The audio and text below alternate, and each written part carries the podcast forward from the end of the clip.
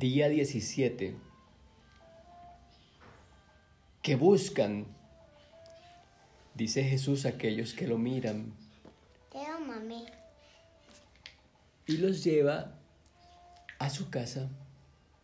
Tercer día consecutivo que Jesús está en una casa. Los discípulos quieren compartir con Él y se quedan con Él todo un día.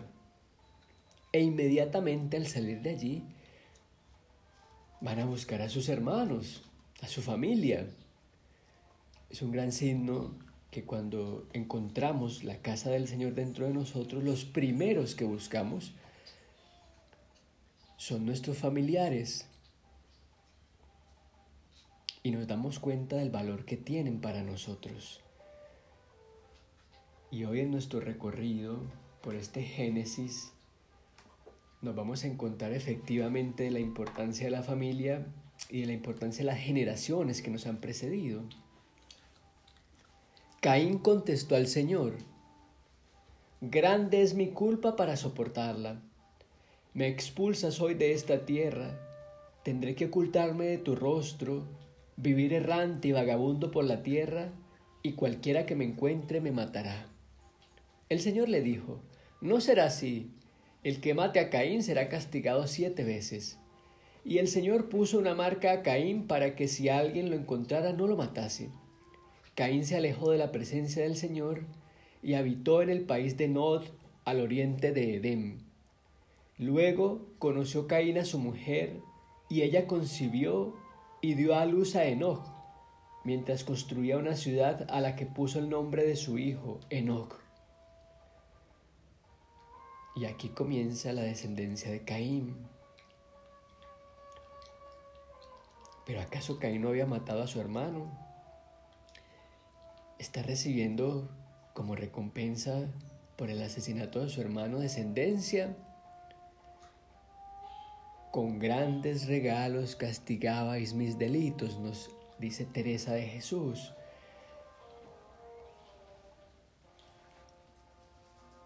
Aquí aparece por primera vez la palabra castigo en boca de Dios, dice el escritor, pero en realidad no pueden matar a Caín porque lo que el Señor ha levantado nadie lo mata. Nadie puede hacerlo. Y hay un signo en el que se levanta y ese signo es respetado por todos. A eso se refiere el Señor. Estas palabras hay que saberlas comprender. Aquí comienza la comprensión verdadera de la Biblia en su sentido espiritual, no teológico. La diferencia es que lo espiritual va al interior, al interior del ser humano, a ese interior que nos está mostrando Juan de la Cruz cuando dice, para lo cual es de notar que el verbo Hijo de Dios, juntamente con el Padre y el Espíritu Santo, esencial y presencialmente, está escondido en el íntimo ser del alma. Por tanto, el alma que le ha de hallar conviénele salir de todas las cosas según la afección y voluntad y entrarse en sumo recogimiento dentro de sí misma, siéndole todas las cosas como si no fuesen. Que por eso San Agustín hablando en los soliloquios con Dios, decía, no te hallabas, Señor, de fuera, porque mal te buscaba fuera, que estabas dentro. Está pues Dios en el alma escondido, y ahí le ha de buscar con amor el buen contemplativo, diciendo, ¿a dónde te escondiste? ¿Qué buscan?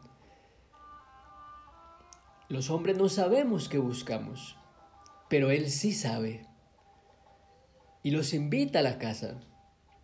Y ellos permanecen con él en su casa.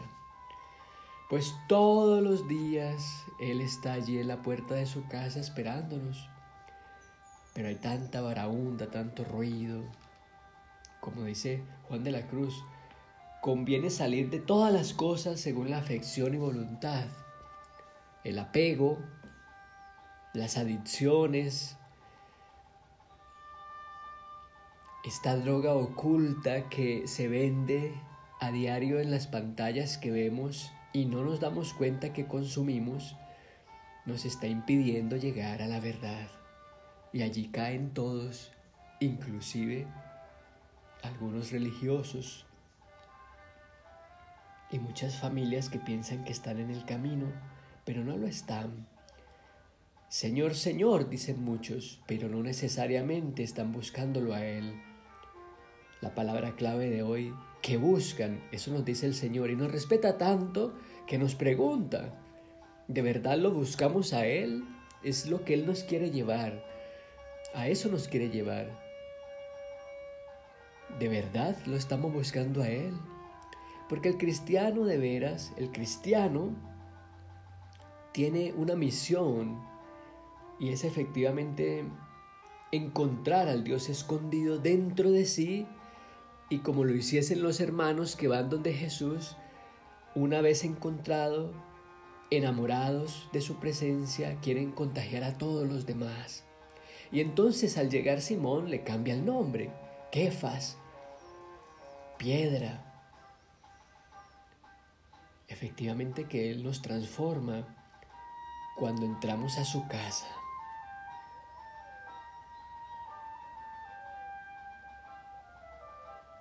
Y Teresa de Jesús, en la última parte del primer, de la primera morada, del primer capítulo, nos dice algo hermosísimo que va en la misma vía. Alguna vez en un mes rezan llenos de mil negocios. El pensamiento casi lo ordinario en esto, porque están tan asidos a ellos que como a donde está su tesoro se vaya el corazón, ponen por sí algunas veces de desocuparse y es gran cosa el propio conocimiento y ver que no va bien para atinar a la puerta. Esto es lo que acaba de decir Juan de la Cruz. El deshacimiento de la afección de voluntad, de los apegos, de tanta cosa que tenemos, de las drogas que silenciosamente nos han esclavizado. Y es gran cosa el propio conocimiento. Ya da una clave mientras Juan de la Cruz nos está diciendo que Dios está escondido, que está dentro de nosotros, ella dice, y es gran cosa el propio conocimiento. Este es el gran aporte de Teresa de Jesús. En fin, entran en las primeras piezas de las bajas, mas entran con ellos tantas sabandijas que ni le dejan ver la hermosura del castillo ni sosegar, harto hacen en haber entrado. Ese momento donde entramos, pero entramos ocupados. Por eso a veces nos deleitamos y nos vamos extasiados en su presencia, pero rápidamente volvemos a caer porque han entrado con nosotros lo que ella llama sabandijas, que son los miedos, los rencores, las tristezas, tantas cosas que aún nos habitan y de las cuales no salimos aún. Pareceros a hijas que es esto impertinente, pues por la bondad del Señor no soy de estas. Habéis de tener paciencia, porque no sabré dar a entender, como yo tengo entendido, algunas cosas interiores de oración, si no es así. Y aún plega al Señor que atina a decir algo, porque es bien dificultoso lo que querría daros a entender si no hay experiencia. Dos palabras claves. La experiencia de Él por eso Juan va a insistir mucho en ese Dios escondido y la paciencia, aquello que más necesitamos en este camino,